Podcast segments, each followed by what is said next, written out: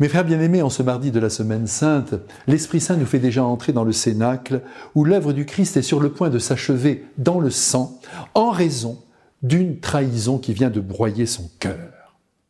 Ce soir, nous découvrons un Christ très seul, aux prises avec la certitude qu'il est sur le point de conclure sa mission terrestre, et sans nul doute profondément déçu, profondément blessé par les siens, notamment par Judas et par Pierre aussi, qui malgré ses grandes déclarations d'amour et de soutien, est en fait un homme peureux qui ne tardera pas à se protéger quand l'heure fatidique sonnera. Heureusement qu'il y a Saint Jean qui sauve la mise de toute sa tendresse en se tenant serré sur la poitrine du Christ. Et ce n'est pas du cinéma, il le prouvera en suivant Jésus sur le chemin qui mène au Golgotha.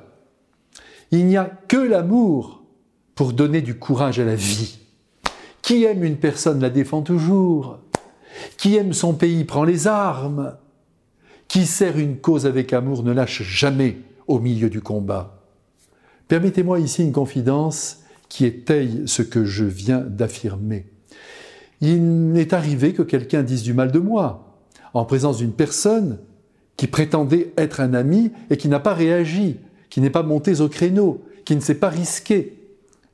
Certes, cette personne n'est pas Judas, c'est entendu, mais elle est Saint-Pierre, au plus mauvais moment de sa vie. Et je crois qu'il n'y a rien de plus décevant que de voir un être aimé ne pas prendre votre défense, vous laisser en difficulté au milieu du guet et tout seul. Aussi, je comprends la douleur que Jésus a dû éprouver en constatant que même Saint Pierre allait l'abandonner sous les coups de la peur et des mots d'une simple servante.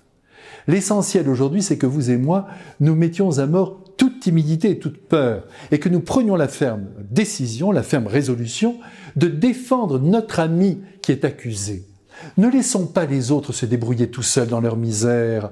La qualité d'un être, la force de son amour, ne se voit que dans ses actes les plus gratuits, où il ne trouve aucune gloire et que des ennuis. Et c'est bien en premier lieu le cas du Christ, qui a joué sa vie terrestre sans se préserver, qui nous a défendus, qui a défendu toute l'humanité contre le mal, contre Satan, qui a toujours, lui, la prétention de dominer le monde et chacune de nos vies. Qui perd gagne, a dit le Christ. Et défendre un être, lui rester fidèle, malgré les coups que l'on reçoit, c'est en effet tout perdre, du moins tout risquer, mais cela en vaut vraiment la peine. Voyez comme en fin de compte, le Christ a gagné la partie. Soyons toujours du côté non des calculateurs, je vous en supplie, mais de tous ceux qui risquent tout. Et ce n'est pas là une question uniquement de tempérament, de caractère, mais de qualité d'être et bien sûr d'amour. Méfiez-vous aussi, c'est un petit conseil, un bon conseil que je vous donne aujourd'hui, des planqués, des silencieux, mais aussi des amoureux de l'argent, comme Judas, qui jamais ne mettent en péril leurs petites affaires minables.